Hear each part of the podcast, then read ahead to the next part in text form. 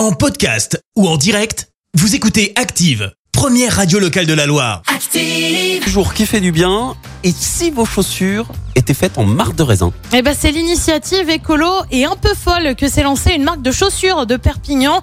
La société Payotte a en effet pour habitude de faire des espadrilles véganes et surtout soucieuse de l'environnement. Le coton, par exemple, est fait avec du coton recyclé. Les toiles sont teintes avec de l'encre végétale. La corde est naturelle, mais désormais, la marque va plus loin et a décidé d'utiliser le marc de raisin. Le but, c'est quoi? Bah, C'est tout simplement d'avoir un effet cuir. L'espadrille sera commercialisée le mois prochain.